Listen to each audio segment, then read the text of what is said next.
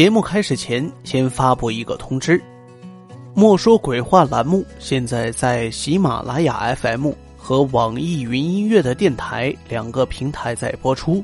那么现在呢，又增加了一个盲豆听书的平台，忙碌的忙，豆角的豆啊，盲豆听书。您可以在应用宝内下载得到，搜索“盲豆听书”就可以了。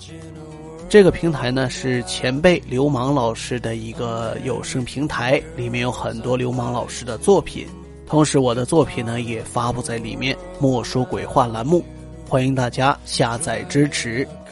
马上到二月底，墨梅这边呢就开学了，呃，那么日后呢莫说鬼话还会继续更新啊，每周末都会录制出来。隔两天或者是三天就会更新一期。另外，莫说鬼话栏目是墨梅自费录制的一个中短篇惊悚悬疑集。如果您喜欢这一节目，欢迎您的点赞、订阅和打赏，谢谢各位。如果您不想收听片头，空降坐标两分零七。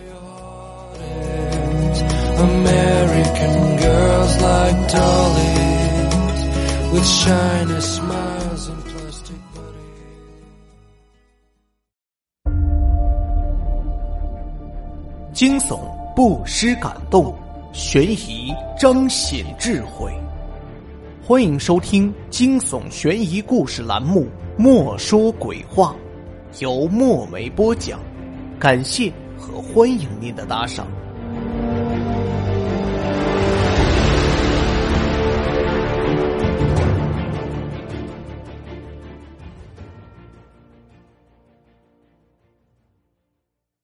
这个故事的名字叫《死亡邮差》。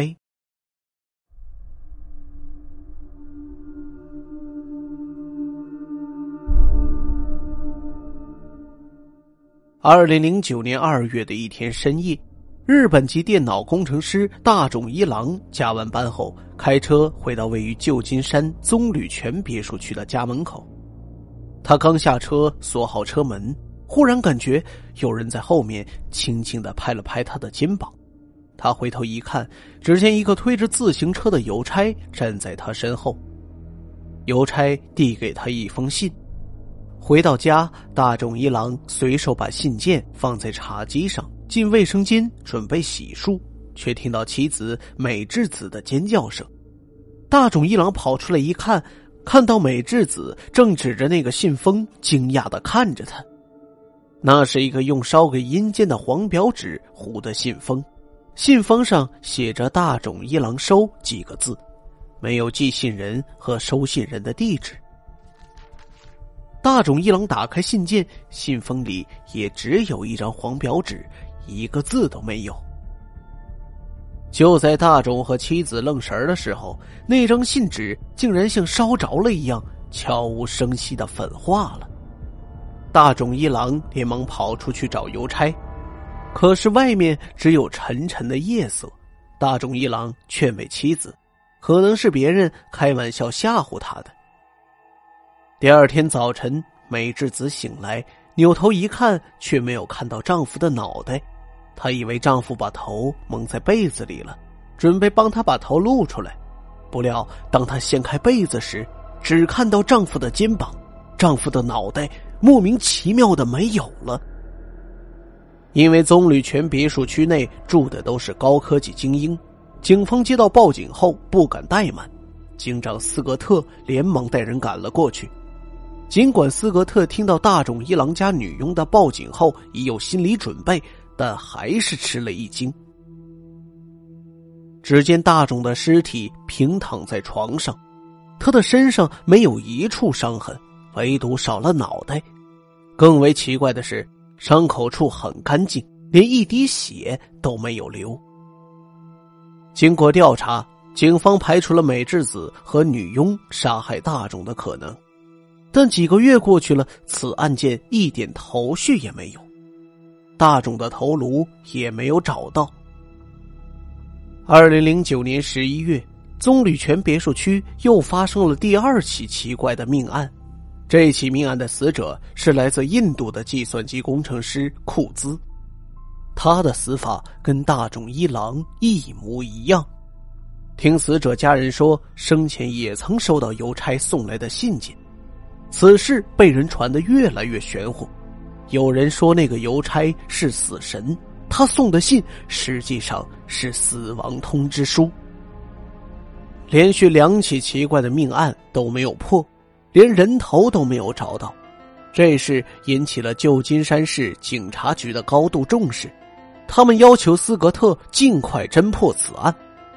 斯格特不相信有什么死神，只是暂时有些情况还解释不清。他认为这一定是凶手干的，但这个凶手也过于神秘和奇怪了。他为什么要在杀人前送死亡通知书？那张信纸为什么会粉化？他是用了什么手段？如何杀害死者的？很快，死亡邮差又出现了。二零一零年十二月五日，住在棕榈泉东部 C 一百九十九号别墅的墨西哥籍电脑工程师查理也收到了一封死亡通知书。他顿感脊梁冰凉，当即报警寻求保护。斯格特接到报警后，连忙赶了过去。那封信跟前面两个死者家属描述的一模一样，信纸被查理抽出来后就粉化了。斯格特赶到时，只看到一个用黄表纸糊的空信封。考虑到之前收信人三天内就会死亡，为了不惊扰死神，斯格特要求查理像往常一样正常上班和生活，警方会安排人暗中保护他。斯格特甚至要求查理故意到子夜时分再下班，然后趁着夜色赶回家，以便引蛇出洞。第一天，查理平安无事；第二天，仍然没有什么事情发生。第三天晚上，查理虽然没事儿，但棕榈泉西部离查理家别墅一公里外的一个软件工程师却死了。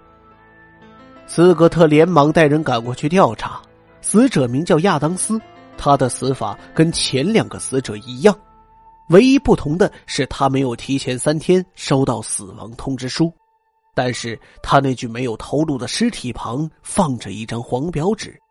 上面用紫红色的朱砂写着：“对不起，三天前我把这封信送错了人，没让你做好准备。”斯格特感觉到自己上了死神的当，他可能是故意把信送给查理，转移警方的视线，然后趁机跑到相反的方向杀害了亚当斯。看来这些死亡事件是人为的。二零一一年二月十一日，一个名叫林根民的中国台湾籍软件工程师也收到了死亡通知书。这次斯格特更加小心了，他一方面做林根民的工作，要求他装作无事一样继续上班；另一方面，在整个棕榈泉别墅区布下了三百二十名便衣，决心利用这个机会抓住凶手。然而，没想到的是，这一次斯格特的抓捕计划再次落空了。林根民并没有死在家里，而是在第二天莫名其妙的从自己公司的十七层楼顶上跳了下去。斯格特感到疑惑了。此前根据自己对案情的掌握，他对这些软件工程师的死有过种种猜测，比如谋杀、医用盗杀，甚至自杀。但林根民昨天还吓得不敢上班，说明他并不想死，所以不可能是自杀。而如果是医用盗杀，从十七层摔下来，身体上所有的器官都被摔坏没用了，也不可能。唯一的可能是谋杀，可是软件工程师从事的都是研发工作，整天待在室内，不会跟什么人结下仇怨的。二零一一年四月十日，软件大鳄戴维的一个生产基地在硅谷圣亚当河附近建成投产，很多精英人士前去祝贺。就在落成仪式上，忽然从半空中晃晃悠悠的落下了一个信封，信封不偏不倚，正好落在印度籍软件工程师里格布的身上。里格布拿过来一看。竟然是一封死亡通知书。这一次，里格布吓得躲在家里。无论斯格特怎么劝说，他不仅不敢出门，还花巨资请来了六个保镖，让他们荷枪实弹，一天二十四小时保卫他的家。李格布在家里躲了三天，好在并没有出事但他还是不敢去公司，甚至打算回印度发展。就在李格布办好回国手续回去的路上，却出了车祸。在四十七号公路上，李格布的车与一辆大货车迎面相撞，他的车被撞成了一堆废铁。由于硅谷接连出了五起类似的命案，而且全都没破，斯格特收到了上级的限期令，如果在一个月内他仍未破案，将被撤职。斯格特急得团团转。却像狗咬刺猬一样，对这样的案情无从下口。死者林根民自己开了一家公司，他负责软件开发，妻子负责软件市场。她一直认为丈夫的死疑点太多，怀疑是被人从楼顶上推下去的，但又没有证据。这一天，她找到斯格特，想再了解一下丈夫案情的进展时，无意中透露了一个细节。几个月前，有家印度软件公司曾找到林根民，想用六十万美元的年薪把他挖过去，但林根民没有答应。斯格特一调查，印度那家公司设在班加罗尔，班加罗尔被称为印度硅谷，那里有近五千家的软件公司。那家公司名叫赛昂，主要业务是开发恐怖游戏软件。但近两年来逐渐落伍了。收到死亡通知书的都是硅谷开发恐怖游戏的软件精英人士，会不会是赛昂公司为了除掉竞争对手而雇凶杀人呢？如果是，他们是怎么杀的？那死亡通知书又是怎么回事？还有死者的头颅哪儿去了？斯格特开始了秘密调查，为此事他专程去了一趟印度。斯格特首先查清了那些因收到死亡通知书而死亡的精英，都是赛昂公司竞争对手公司的骨干。这个发现让斯格特感到很兴奋，这说明他的思路是正确的。他没有惊动任何人，只是派人悄悄的把赛昂公司主要竞争对手在硅谷的骨干全都暗中保护起来。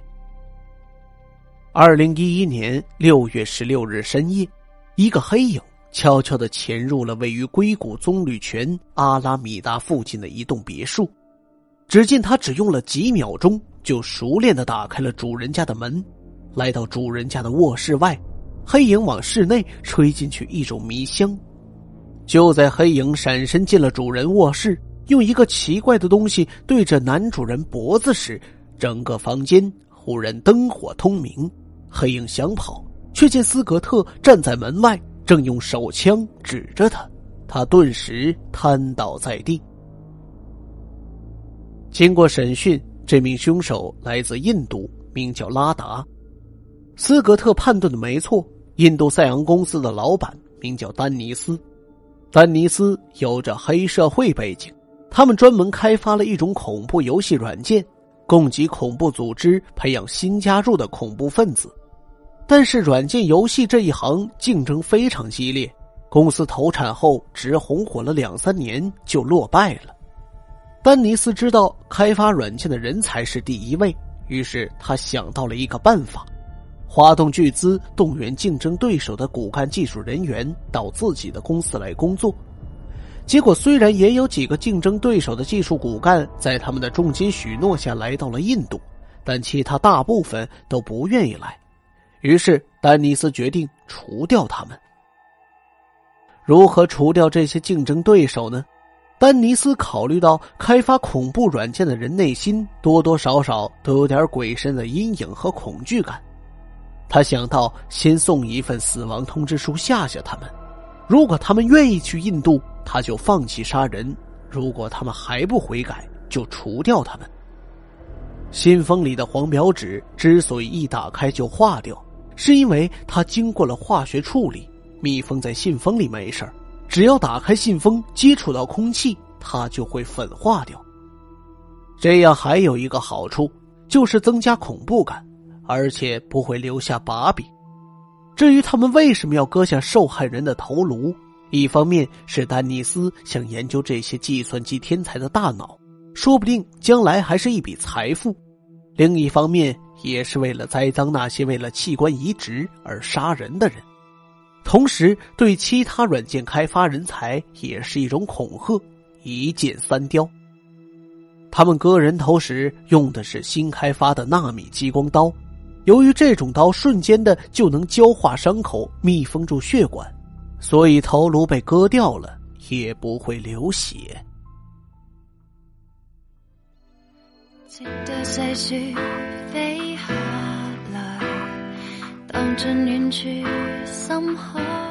听众朋友，死亡邮差播讲完了，感谢您的收听。